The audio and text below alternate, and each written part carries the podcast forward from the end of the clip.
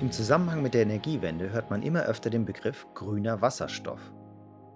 Doch was genau ist das und warum ist er für die Energiewende so wichtig? Darüber haben wir mit Stefan Kaufmann gesprochen. Er ist Bundestagsabgeordneter und seit Juni 2020 Deutschlands Innovationsbeauftragter grüner Wasserstoff. Herr Kaufmann, was ist grüner Wasserstoff und warum ist er so wichtig?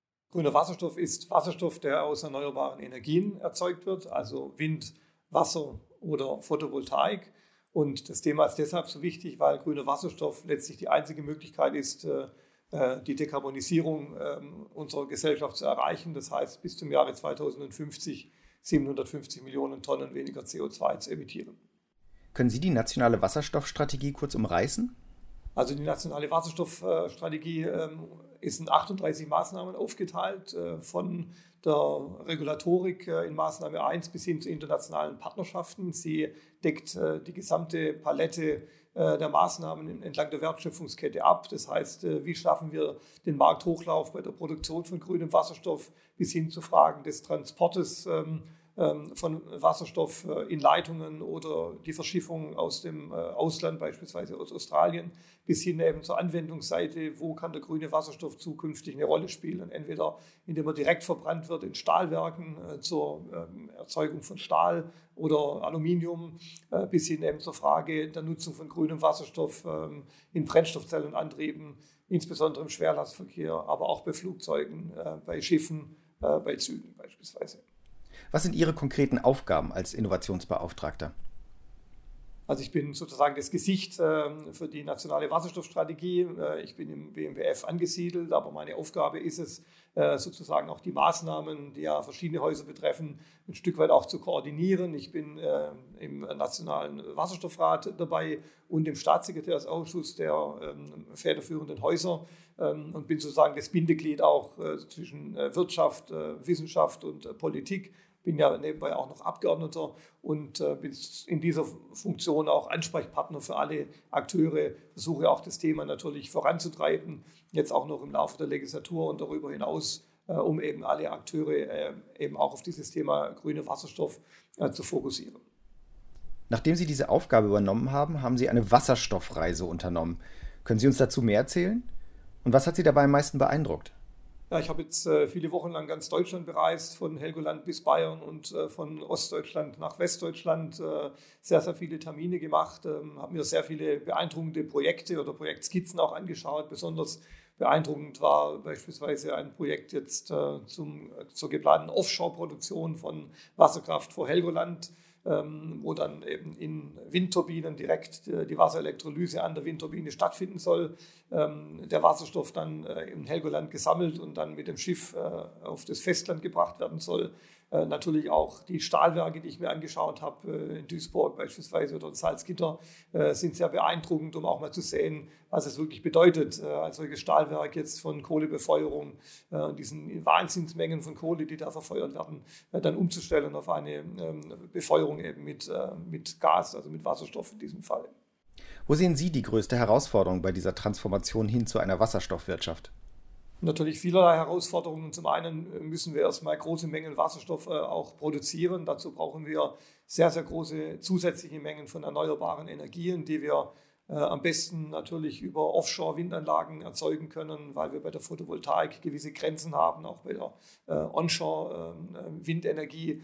Ähm, also große Mengen erneuerbare Energien zusätzlich, äh, um große Mengen grünen Wasserstoff zu produzieren. Zum einen in Deutschland, äh, dann ähm, haben wir den Blick nach Europa gerichtet, Südeuropa, Portugal, Spanien, vielleicht Italien, äh, nach Dänemark jetzt, wenn wir an die nordeuropäischen Länder denken, aber eben weit darüber hinaus. Ähm, Aufbau von Importinfrastrukturen. Wir wissen, dass wir bis zu 80 Prozent des grünen Wasserstoffes perspektivisch also bis 2050 importieren müssen und haben dabei letztlich die ganze Welt im Blick, also eben nicht nur Europa, auch Australien, auch Südamerika, Chile, Brasilien, äh, auch Kanada, auch Südafrika und Namibia beispielsweise.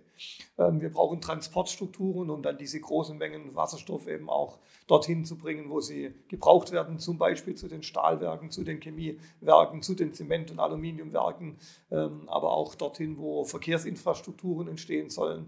Dazu brauchen wir Transportnetze, wir brauchen einen Ausbau äh, von H2-Leitungsnetzen. ähm, entweder den Bau neuer Netze oder die Nutzung, Umnutzung von Gasnetzen. Und äh, wir müssen natürlich auch auf der Anwendungsseite äh, schauen, dass wir entsprechende ähm, Batteriezellfertigungen aufbauen, Serienfertigungen aufbauen im Bereich der Brennstoffzelle. Das ist eine große Herausforderung. Und das gleiche auch auf der Produktionsseite von Wasserstoff, also Aufbau großer Kapazitäten für die Elektrolyse und hier eben auch dann tatsächlich den Markthochlauf, ähm, den Großanlagenbau im Bereich von mehreren hundert Megawattanlagen im Bereich der Wasserelektrolyse. Das sind jetzt viele Aufgaben, die da anstehen, aber auch Chancen für ein Innovationsland wie Deutschland. Wo sehen Sie die konkret? Chancen sind, äh, ähm, dass wir als Deutschland auch Leitanbieter werden für die ganze Welt mit unserer deutschen Technologie, äh, Technologie gerade im Bereich der Wasserelektrolyse haben wir einige Weltmarktführer auch hier in Deutschland und unser Ziel ist es, mit dem Markthochlauf eben auch die deutsche Industrie hier zu einem Leitanbieter äh, für die ganze Welt zu machen. Ähm, deutsche Unternehmen planen auch in aller Welt entsprechende Elektrolyseanlagen zu bauen äh, mit anderen Partnern in Konsortien, mit Unterstützung auch der deutschen Politik. Äh, und das wollen wir natürlich unterstützen, um somit auch der ganzen Welt zu helfen, klimaneutral zu werden. Welche Rolle spielt Ihrer Meinung nach dabei die Forschung und welche die Politik? Wir haben bei allen Fragen, die ich angesprochen habe, nach wie vor natürlich erheblichen Forschung und Entwicklungsbedarf. Wir können äh, Wasserelektrolyseure bauen, aber haben bisher eben noch keine Anlage größer als 50 Megawatt äh, gesehen. Äh, es geht also darum, äh, läuft eine solche Anlage dauerhaft äh, wirklich, wie effizient sind die Anlagen. Wir müssen im Bereich der Stacks natürlich weiterhin noch erheblich äh, weiter forschen. Ähm, dann im Bereich der Transportinfrastruktur habe ich angesprochen, geht es um die Frage, inwieweit eben bestehende Gasleitungsnetze tatsächlich auch genutzt werden können für den Transport von Wasserstoff. Es ist die Frage, wie wir Wasserstoff äh, umgewandelt in andere ähm, äh, Aggregatzustände am besten beispielsweise von Australien nach Europa verschiffen, also als Ammoniak oder als Methanol oder als Flüssiggas oder im Rahmen von LOHC, eine deutsche Technologie.